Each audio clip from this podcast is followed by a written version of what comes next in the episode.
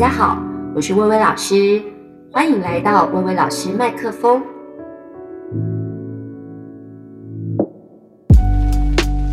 各位听众朋友，大家好，今天的薇薇老师麦克风要来跟大家聊聊毛孩子。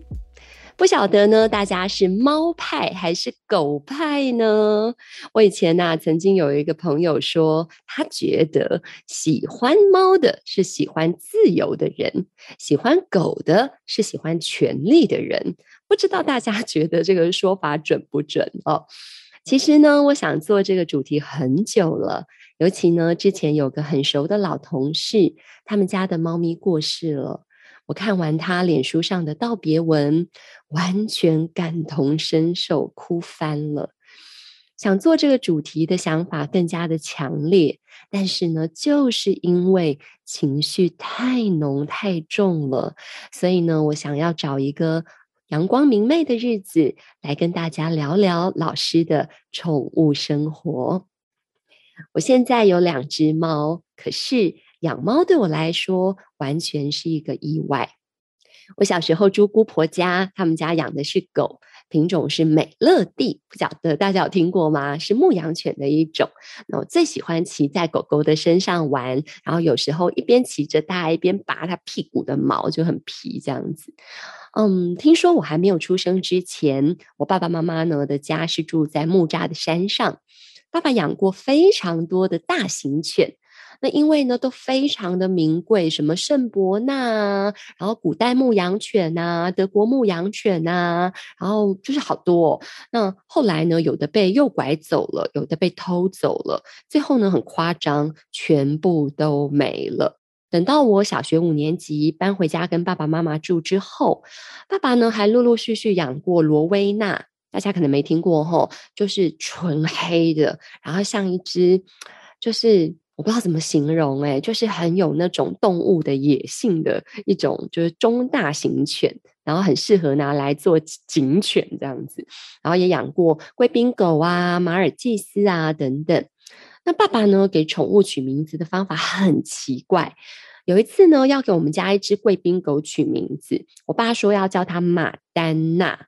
因为他觉得他看起来很时髦。可是我就忍不住吐槽我老爸，我跟他说：“可是爸爸。”这只狗是公的哎，那后来呢？我脑袋不知道为什么就冒出了一个名字，叫做仔仔。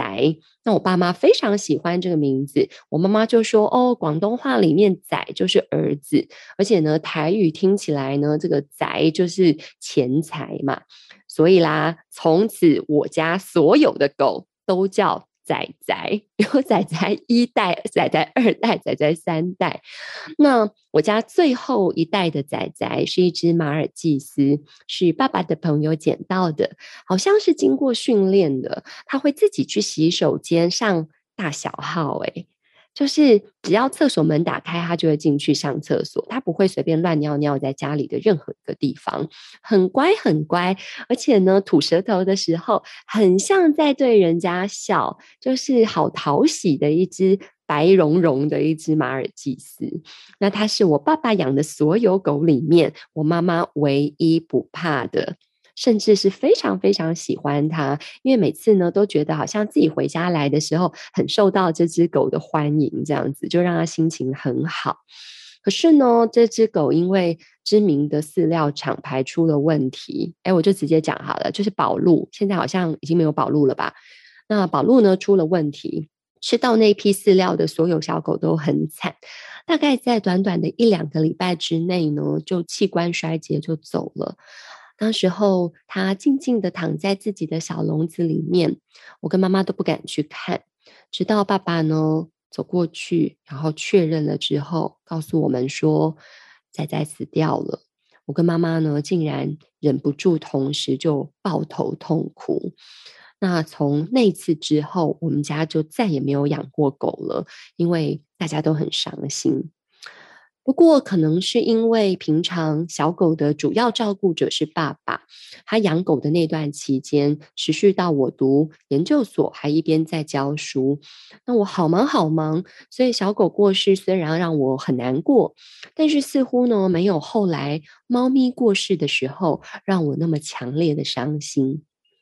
其实我养的第一只猫是因为某任男友想养。那刚好，他最好的朋友喂养的流浪猫生了几只小猫，所以呢，他就跟人家领养了一只，养在他外面租的住处中。我不知道为什么，从小就幻想，如果自己有小孩，然后我就想象说啊，最好是女儿这样子。那我要给小孩呢取名字叫做可儿，就是可人儿的简称。那当时候呢，那任男友他领养的小母猫，刚好是白色的底，然后可可色纹路的一只小花猫。那他请我帮这只猫取名字，所以呢，我就把它取名叫叫做可可。那后来呢，就是啊，跟那一任男朋友就分手了。他说了很多很多的理由，说他没有办法养。那我们家一直都是狗派，我妈妈其实连狗都有一点害怕，不要说猫。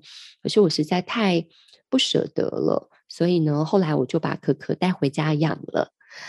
可可呢，它很温驯又很聪明，只要拍拍某一个位置，它就会跳到你指定的那个位置上。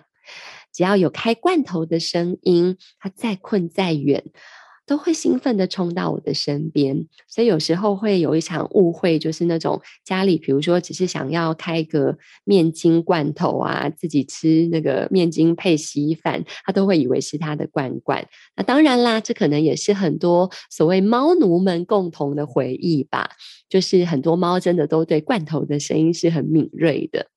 那我们家可可呢，只要我在电脑桌前面工作，它就会以我为圆心，在我身边的小凳子啊，或者当时还是桌机的年代，它会直接呢趴在那个桌机的荧幕上，或者是主机上等等的地方，甚至有时候会呃睡在我的大腿上，在那边陪着我工作。大部分的时间，它都会跟我一起睡在床上，天气冷的时候就会窝进被子里面来。嗯，应该算是猫里面就是特别黏主人的那一类吧。那所有的猫其实都是夜猫子，所以呀，可可半夜是不睡觉的，喜欢绕着屋子啊，然后满房间这样一直跑，一直跑，很像在开运动会一样，然后吵到我不能睡觉。等到我好不容易睡着，就会突然觉得我不能呼吸，然后就突然醒来，因为他想睡觉的时候，就会跑来躺在我的肚子上，而且呢，他大概早上五六点就一定会叫我起床，因为他非常挑食，不愿意吃隔夜的饲料，一定要叫我起床到新鲜的饼干给他吃。有时候我实在太困了，他一直喵，一直叫，然后呢，我就会把棉被盖在自己的头上，然后假装没听到，不理他。他超级聪明的，他会咬我露在棉被外面的头发，让我痛醒。而且后来呢，他发现用叫的没有用，他就开始呢聪明到省略掉喵喵叫的步骤。看到我在睡觉，他想叫我的方法就是用他那个小肉垫小噗噗一巴掌打在我的脸上，我就 起床了。我完全拿他没办法。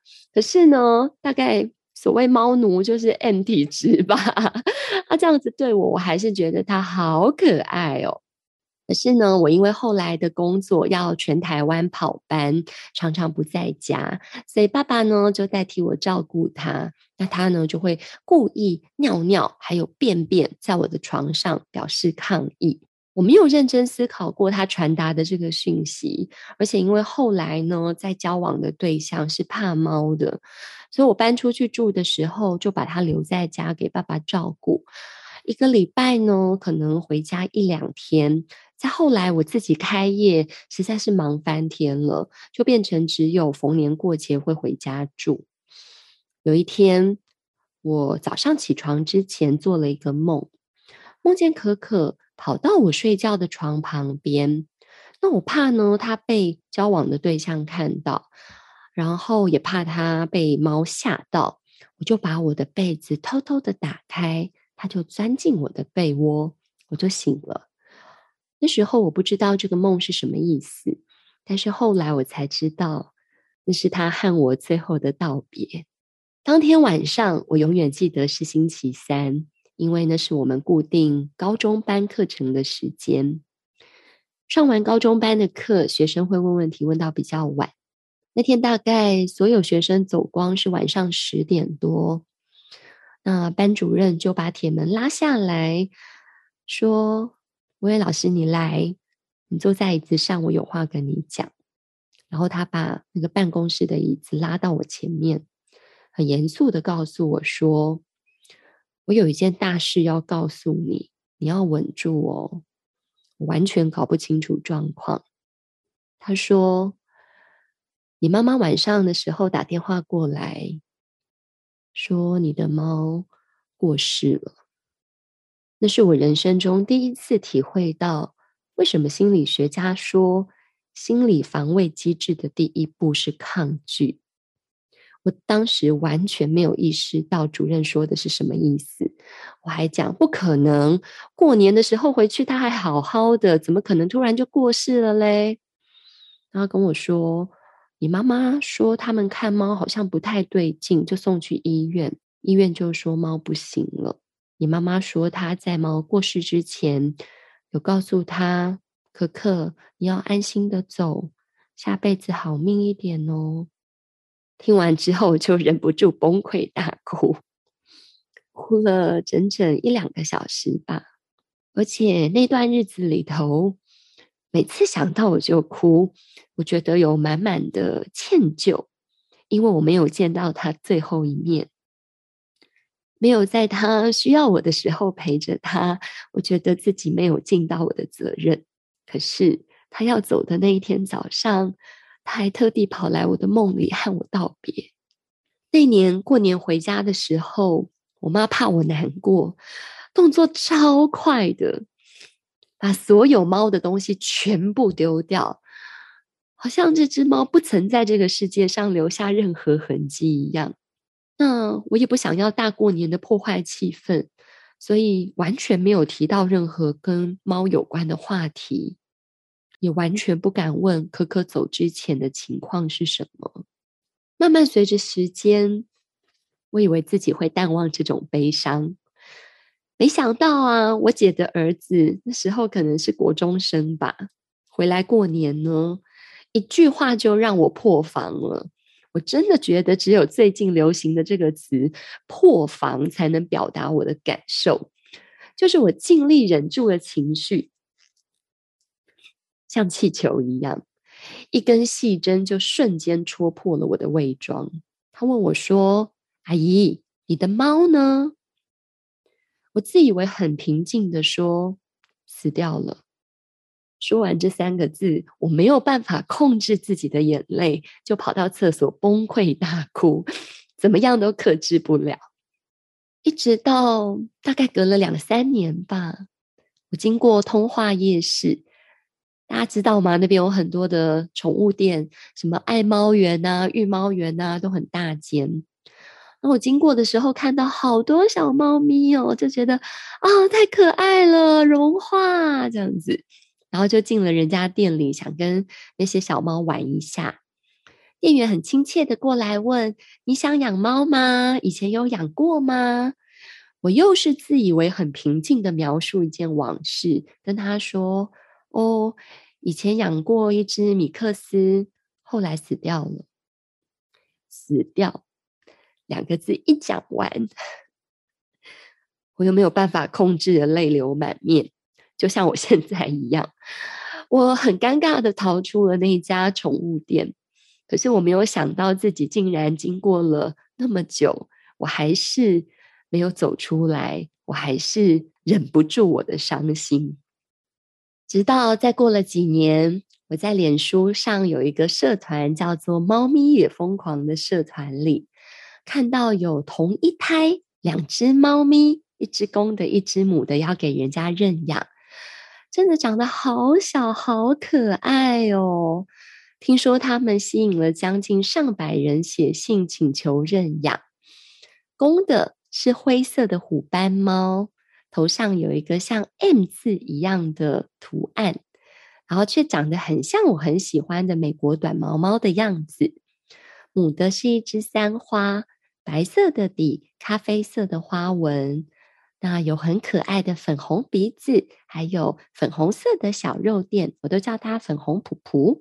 可能是被他们的颜值迷惑了吧。那我交往的对象也很贴心，看我难过了那么多年，然后他愿意为我克服怕猫这件事，所以就两个人沟通好，我们决定要再养猫。那我就写了一封文情并茂的长讯息给剖文的人。最后呢，就靠着我国文老师的本领，击败了众多的竞争者。我们就成功的成为了认养这两只猫的主人，好吧？其实是供奉两个主人的努力。那呢，我帮这两只猫取名字，公猫叫做啾啾，母猫叫做啾咪，名字是故意这样子取的，希望呢，心情再不好的时候，或者再严肃的人，当要叫到他们名字的时候，都要有一种装可爱的感觉。那他们兄妹今年堂堂迈入六岁啦，已经是人类的中年时期。那虽然呢，他们像吹气球一样，一下就长大了。刚开始来的时候，一只手可以抓一只，就像一颗网球一样大。然后现在呢，两只手抱都还有一点吃力。对比他们小时候的模样，都会有种感觉，觉得啊，这简直是诈骗集团来着。那两只个性完全不一样，啾啾很爱吃，可是很聪明。教他唱歌，他会唱歌哦。我教他唱说：“如果你很爱我，你就说声喵。”然后他就会喵，然后就每一次唱完，我只要说声喵，然后他就会跟着喵，很可爱，很可爱。那啾咪有点笨。教什么都不会，可是他很爱玩，遇到玩就会变聪明。然后家里每一种柜子他都打得开，他会自己开抽屉把他的玩具咬出来。冬天还会开衣柜，进到我的衣服堆里面去取暖。最夸张的是，他会开我藏保险箱的柜子。所以啦，说他笨也不对，就是聪明用错了地方，吃喝玩乐哦，然后呢，看到钱就觉得嗯很聪明这样子。那我很我很爱他们，爱他们呢跟小狗不一样，只爱主人，爱他们爱跟进跟出，爱粘人爱撒娇，爱他们睡觉的时候像小天使一样，都会睡出各式各样好萌好萌的姿势，但是。却也懂得爱他们吵闹、傲娇、欠揍，像小恶魔的那些时刻。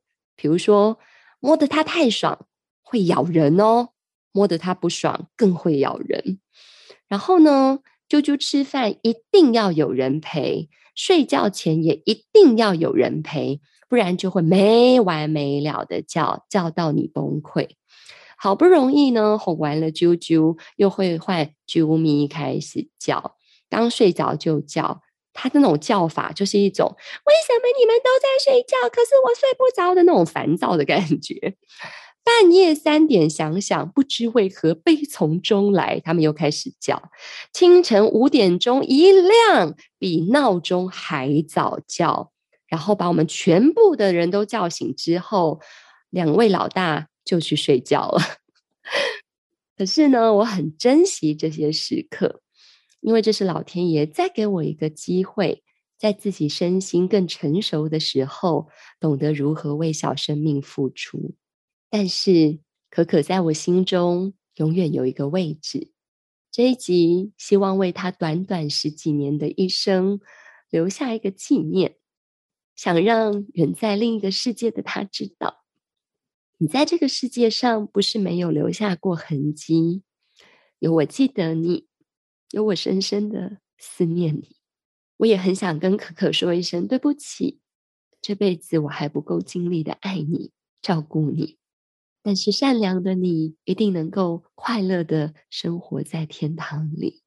这一集也送给所有失去过毛小孩的朋友们。中国的古诗说。记得绿罗裙，处处莲芳草。诗人因为深深的爱过，深深的记住爱人曾经穿过的绿裙子，从此爱屋及乌，连看见满地的青草也能心生怜爱。时间不见得能够冲淡悲伤与思念，但是能够帮助我们将爱升华，爱自己的毛小孩，也爱所有的流浪动物、野生动物、表演动物、实验动物。最后，想跟大家分享一个团体——台湾动物保护行政监督联盟。这是一个结合公民跟政治力量的公益团体。里面的发起人之一是我好朋友的家人。在组织这个团体之前，我非常非常的敬佩他们。他们是真的是公司的经营者，可是却运用自己所有的休闲时间和心力，亲身的走进了动物的收容所，去清大便，去陪这些动物。去帮助送养所有没有家的猫猫狗狗，最重要的是，他们给这些无家可归，甚至是没有人在乎的毛小孩们，好多好多的爱。那后来，他们推动了终结十二夜安乐死的政策，更积极地成立了这个组织，想要改变动物保育在政策面上长期结构性的问题。他们希望为动物发声，让希望发生。而我们呢，只要定期定额、呃，小型的一个小额的一个捐款，都可以将自己对自己毛小孩的爱化为大爱，帮助更多更多的动物。这集不是叶配，没有赞助。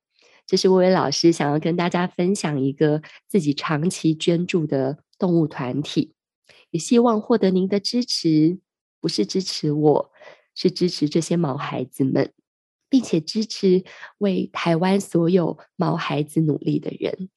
老师会将链接放在节目介绍中，邀请所有的有缘人，无论你是爱猫人还是爱狗人，让我们都一起来帮助这些毛孩子吧。这集的薇薇老师麦克风，感谢您的收听，我们下次再见。